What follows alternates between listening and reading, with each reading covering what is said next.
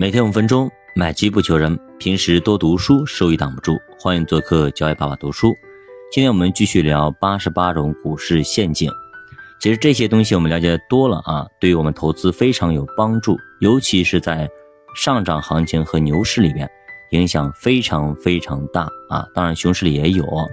其实上节我们聊了叫做过度焦虑。那么我们该怎么去缓解焦虑呢？因为很多人由于一旦下跌就会焦虑，尤其是这一次已经焦虑了两年多了。那我们首先要分析我们的焦虑是哪里来的，为什么我们会焦虑，然后找到原因之后，我们就可以去解决。比方说啊，你的钱是有期限的，是借来的，然后你炒股还亏了，亏的还挺多。那就让自己陷入了非常尴尬的境地。你说你不焦虑吗？你绝对焦虑。如果这个钱，对吧？比如你借了十万块钱，你去炒股亏了五万，你咋弄？你就会很焦虑。而另外一个人呢，他是通过资产配置在炒股，而且呢，这些钱是他的闲散资金，五年、十年不用的钱，亏多少无所谓。这个时候呢，他持有一半的债券。而且呢，还持有一半的股票，那么他还有源源不断的每个月的收入，还有很多投资钱可以用来进行加仓。那这样的话，他就没那么焦虑，甚至就不焦虑。那他即使遇到了像这样的连续跌了两年的这种大面积暴跌行情，他心态依然会好很多。虽然说也赔钱了，也不开心，但是绝对。不会到要死要活、跳楼干嘛的这样的一个境地，或者半夜睡不着觉这样的一种状况，因为呢，他的现金流还有债券的持仓都会给他带来很多抄底的机会，所以同样的股市暴跌，对不同的人影响完全不一样。就是像这样的人，他用闲钱投，还有源源不断每个月就钱往往里砸，对吧？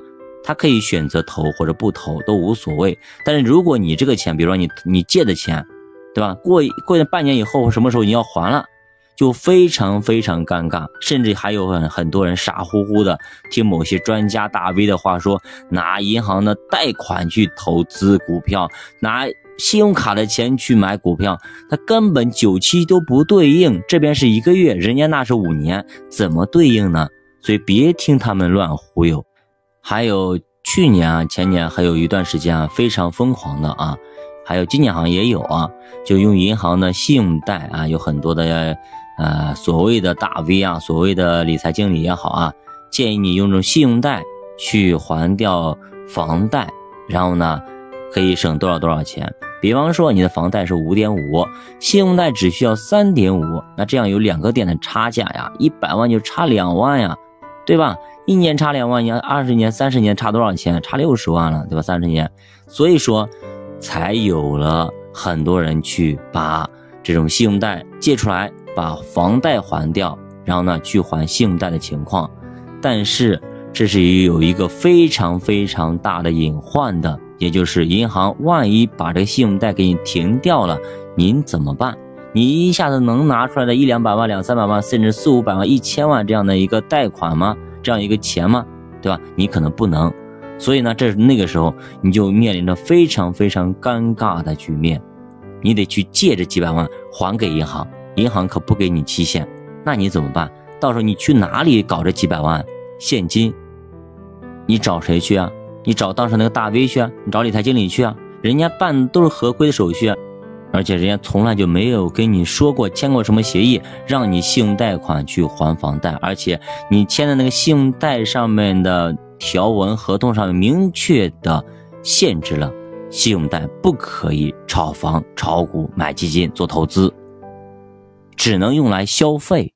所以说那个不合规的人是你。好，我们继续聊投资啊，比方说巴菲特吧。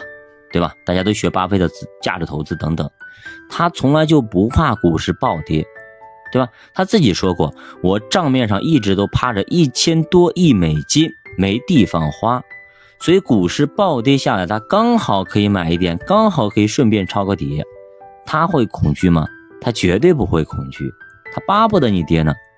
他都是用企业产生的现金流，比方他名下那些保险公司给他源源不断的现金流，他就用这些现金流去投资新的股票、新的资产，所以股市涨跌对他来说根本影响不大。